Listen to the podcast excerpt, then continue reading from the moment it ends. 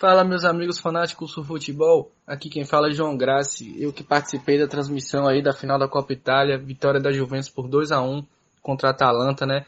Gols de Kulusevski, Chiesa, Malinovski marcando o gol da Atalanta. Para falar resumidamente do jogo, a gente pode dizer que foram dois tempos distintos. A gente viu a Atalanta melhor no primeiro tempo, criando as principais chances, atacando bastante ali pela esquerda. A gente viu o Zapata aparecendo bastante ali por aquele lado, fazendo associações com gols, Enquanto a Juventus teve muitas dificuldades no primeiro tempo, né? Foi um time que errou muitos passes na saída de bola, principalmente por esse setor mesmo, o setor direito, onde tinha um quadrado, onde tinha um delite. E a Atalanta conseguia recuperar bastante a bola no seu campo de ataque, né? Campo de defesa da Juventus.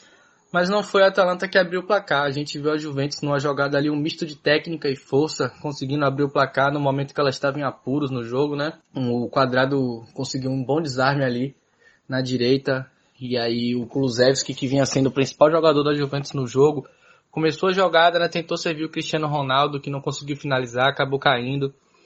E a bola sobrou para o McKinney, que serviu o Kulusevski. O Kulusevski bateu bonito ali, bateu colocado para abrir o placar para a Juventus ainda no primeiro tempo. Mas a Atalanta continuou bem, não sentiu o gol.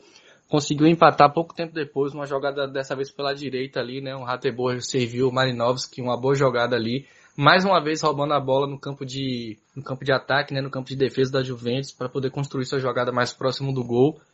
E a Juventus foi até com um bom resultado para o intervalo, né? Conseguiu um empate, sendo que tinha feito uma partida inferior. A Atalanta não tinha feito um grande jogo. Mas no segundo tempo a gente viu um jogo diferente. A gente viu a Juventus com mais intensidade, um time mais ligado, time que conseguiu criar as principais chances ali. Logo na primeira metade do, do segundo tempo, a Juventus conseguiu fazer o segundo gol ali com Chiesa, numa tabela com o Kulusevski, o Kulusevski participando diretamente dos dois gols, né? Ele que foi eleito o principal jogador do, do, do jogo na transmissão e foi o jogador que eu considero que realmente foi o melhor da partida. E a Juventus conseguiu controlar o jogo ali nos últimos 20 minutos. A Atalanta caiu muito de rendimento, não conseguiu imprimir velocidade, não conseguiu mais criar boas chances. E foi um título merecido. A Juventus fez um grande segundo tempo e conseguiu levantar a taça ali da Copa Itália para salvar, quem sabe, uma temporada que foi irregular e ainda não se garantiu na Champions.